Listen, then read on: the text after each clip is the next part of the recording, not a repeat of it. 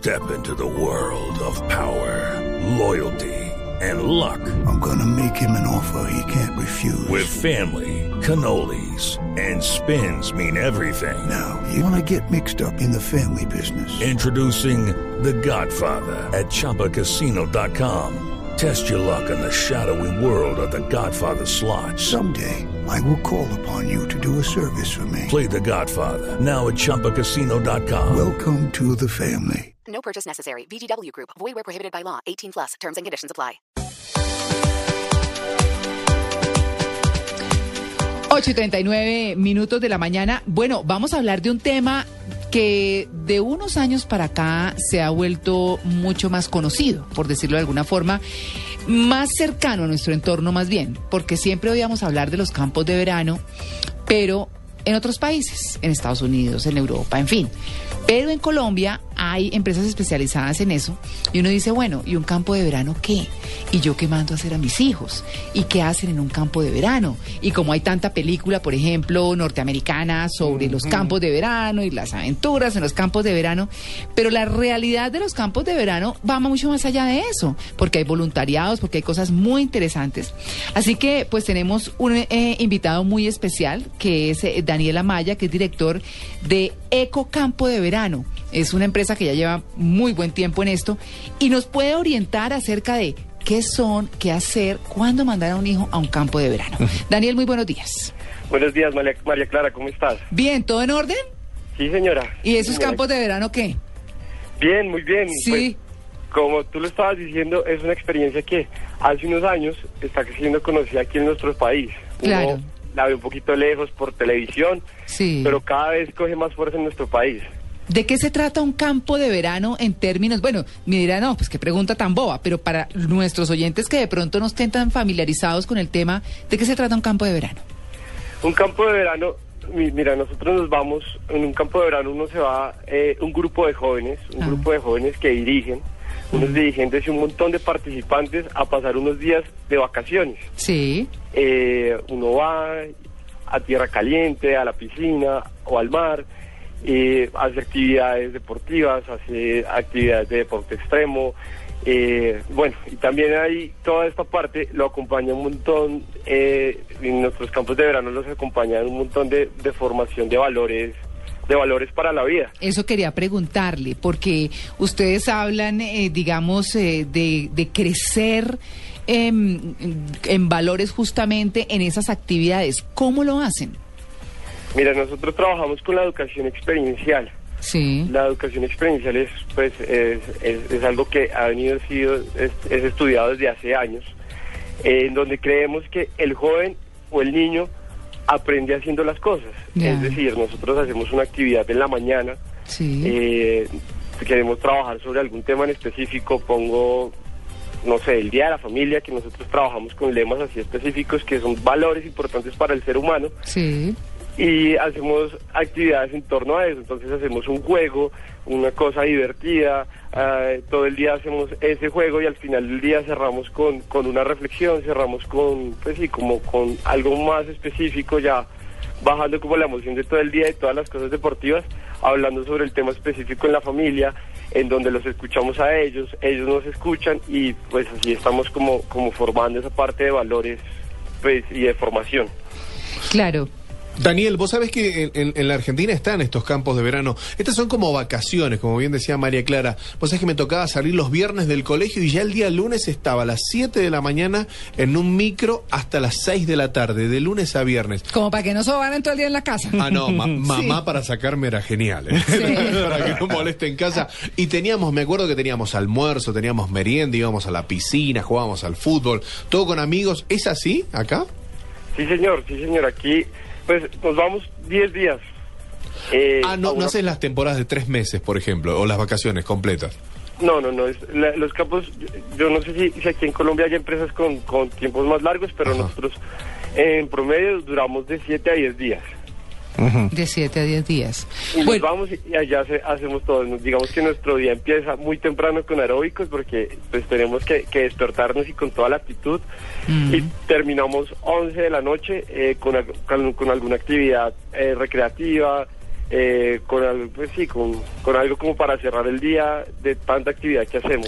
Es, es algo bien, bien intenso, pero bien bonito. Bueno, Da- Daniel, ¿cómo hacen ustedes o, o cómo, cómo llaman la atención de los jóvenes? Porque actualmente el joven se ha vuelto muy perezoso, porque entre comillas, como todo lo tiene a la mano, en su dispositivo móvil, en su consola de videojuegos, en su, en su aparato que tenga a la mano, pues ya no necesita casi que ni levantarse a hacer absolutamente nada. Uy, sí. Entonces, a muchos de los jóvenes eh, de ahora les ponen a hacer algún tipo de actividad física y les da pereza, porque dicen, ¿para qué voy a jugar fútbol si puedo jugarlo en Play?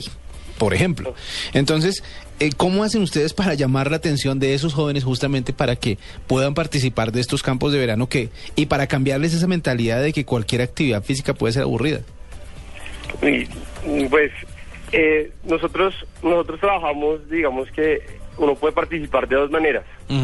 Los jóvenes que somos dirigentes, que digamos que ahí empieza el primer reto, porque eh, nosotros somos jóvenes desde los 16 años ahí en la asociación hasta los 25, 27 años, entonces ahí empezamos a llamar la atención. Si ustedes me preguntan exactamente, no sé el por qué logramos como cambiar esas cosas tan cotidianas y, y que cada vez nos, nos sumergen en, en una vida urbana a ir a un campo de verano y ser voluntarios. Y, y sumándome Entonces, a eso de W, el tema de la alimentación, ¿no? Hoy en día la alimentación, Sí. la mayoría de los niños no, no, no, no son muy rápidas esas, esas comidas rápidas. ¿Cómo hacen? ¿Está programado por un nutricionista y demás la alimentación en los campos? Sí, señor, sí, señor. Nosotros nosotros llevamos haciendo 18 años campos. Ajá. Eh, digo nosotros, pues, pues llevan El equipo. las personas adultas ya 18 años haciendo campos. ¿Usted cuántos años tiene, Daniel? Yo tengo 23 años. Sí, sí, suena chiquito.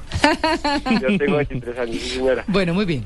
Y todos estos 18 años como que cada vez ajustamos esa parte de los mercados. Ajá. Sí tienen que ser comidas balanceadas eh, y también comidas ricas para los niños. Claro. Digamos, les doy un ejemplo, si todos los días comemos hamburguesa, pues no es viable, pero si hay un día que comemos hamburguesa porque pues para los niños, para los jóvenes y para nosotros es rica la hamburguesa, pero no es todos los días.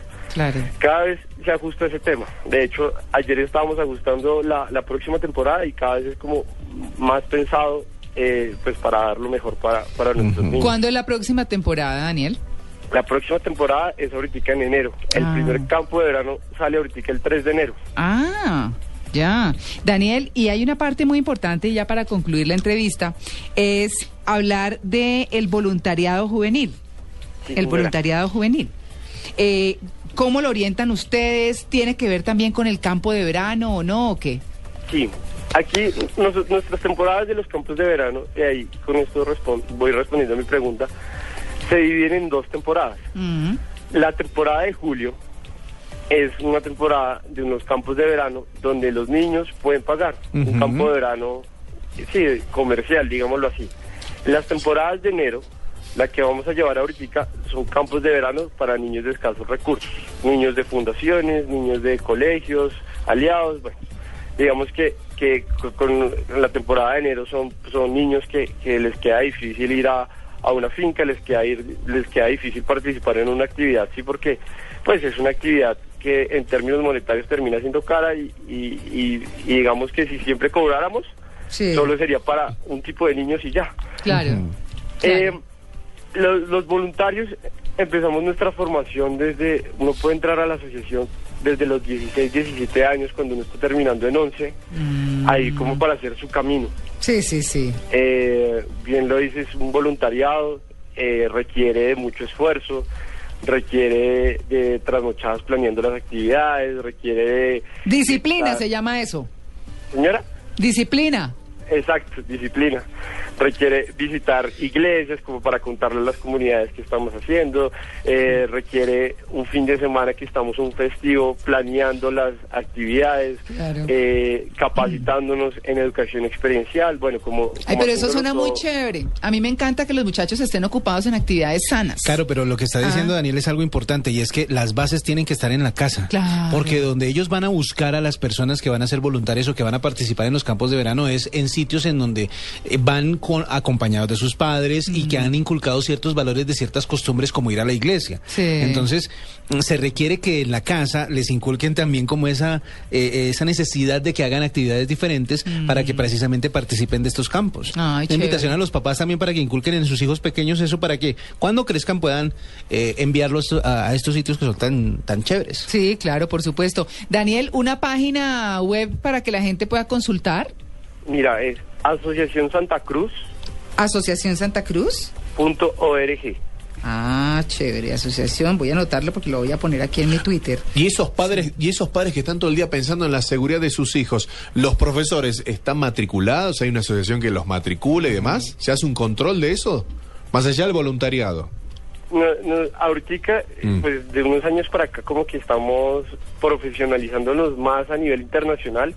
Hay unas personas, hay un grupo que, que ahorita se está...